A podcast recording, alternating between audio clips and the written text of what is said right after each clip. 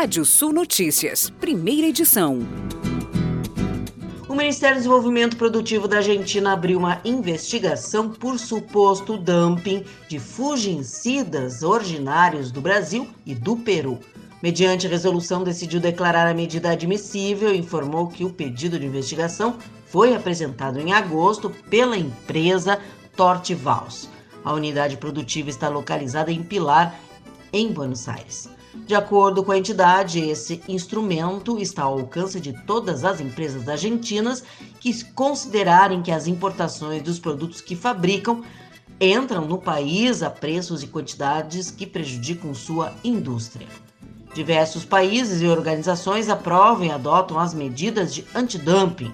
A União Europeia proibiu o dumping, assim como o Acordo Geral de Tarifas e Comércio e pela Organização Mundial do Comércio.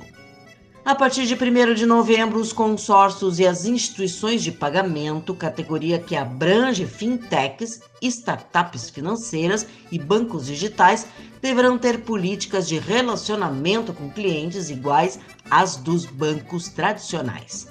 O Banco Central aprovou ontem resolução que institui a exigência.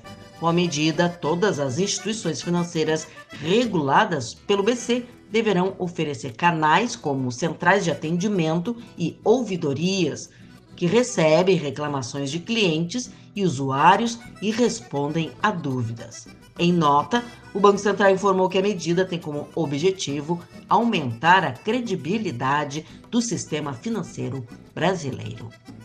Consórcio com milho pode aumentar produção sustentável da cana-de-açúcar no Cerrado. Segundo pesquisa realizada pela Embrapa, a tecnologia permite antecipar o plantio da cultura de cana para o início do período chuvoso, que amplia a janela de plantio e desafoga a implementação de canavial, que é mais concentrada no mês de março. O plantio em consórcio com a cultura de grãos anula qualquer risco de o produtor de cana não ter a área disponível para o plantio em caso de arrendamento, quando muitas das vezes a colheita da cultura que antecede o plantio de cana atrasa. Segundo a Embrapa, trata-se de uma visão inovadora em relação ao sistema de plantio de cana-de-açúcar utilizado no Brasil até então, que alia ainda sustentabilidade à produção por proteger o solo da erosão e intensificar o uso conjunto da terra.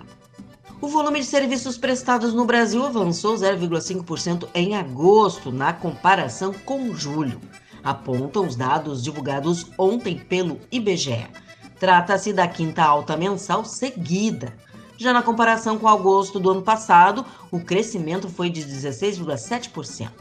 A alta do mês foi puxada pelo avanço dos serviços de alojamento e alimentação com 4,5% e de transporte aéreo com 7,4%.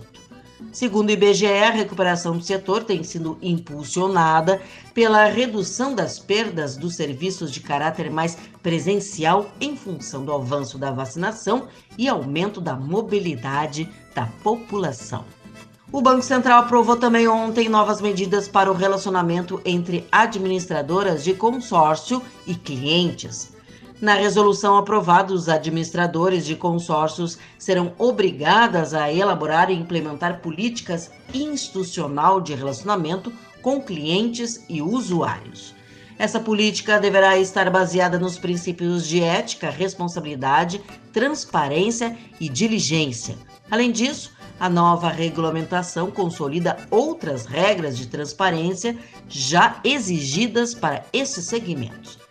Tendo em conta as novas exigências, a nova entrará em vigor em 1 de outubro de 2022, segundo o BC, tempo necessário para que sejam implantadas.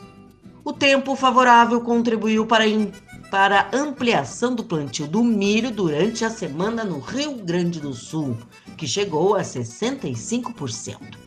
Segundo o informativo conjuntural publicado e divulgado ontem à tarde pela Gerência de Planejamento da Emater, vinculada à Secretaria da Agricultura do Rio Grande do Sul, toda a área já cultivada encontra-se em estado de germinação e desenvolvimento vegetativo.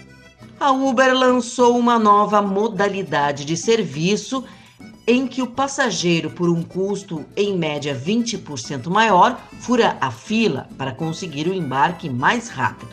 A novidade em teste começou a valer desde ontem nas cidades de Campinas, São Paulo, Curitiba, Paraná e Belém, no Pará. De acordo com a Uber, a modalidade prioridade oferece mais uma oportunidade de ganhos para os motoristas, mas a companhia não detalhou como isso irá acontecer. Pegadas de humano primitivo descobertas em ilha grega têm mais de 6 milhões de anos. Uma equipe internacional de cientistas, liderada pela Universidade de Tuppenheim, da Alemanha, encontrou pegadas em sedimentos de praias fossilizados perto da localidade de Traclos, na ilha de Greta, em 2017. Mas só agora a sua datação foi divulgada. E vamos aos destaques do portal radiosul.net. Governo Santa Catarina investe 9,5 milhões de reais para minimizar os impactos da estiagem na região de Chapecó. Farsul prorroga prazo de recadastramento de leiloeiros. Você pode ler mais notícias no portal radiosul.net. Pode ouvir esse boletim no seu agregador favorito de podcast. Eu, Kátia Desessar, volto na segunda edição do Rádio Sul Notícias, às 18 horas. Previsão do tempo. Olá, ouvintes da Radiosul.net. Sexta-feira com chuva em todo o Rio Grande do Sul, maiores volumes para as áreas do oeste, norte e do leste. Tem ventos fortes ao longo do dia, ainda no sábado, ventos que vão abrindo o tempo até já na partir do oeste. Na noite de hoje, temperaturas caem para 12 graus. Final de semana com temperaturas mais baixas, mínima de 6 graus na fronteira com o Uruguai. As mínimas ficam na casa dos 10 graus na maioria das áreas. Sol em toda a metade sul já nesse sábado. No norte e no leste, ainda com nebulosidade na parte da manhã, norte com chuva forte ainda no sábado, e ao restante do final de semana nós já temos o céu aberto, inclusive é na metade norte do Rio Grande do Sul, um domingo de sol em todo o estado.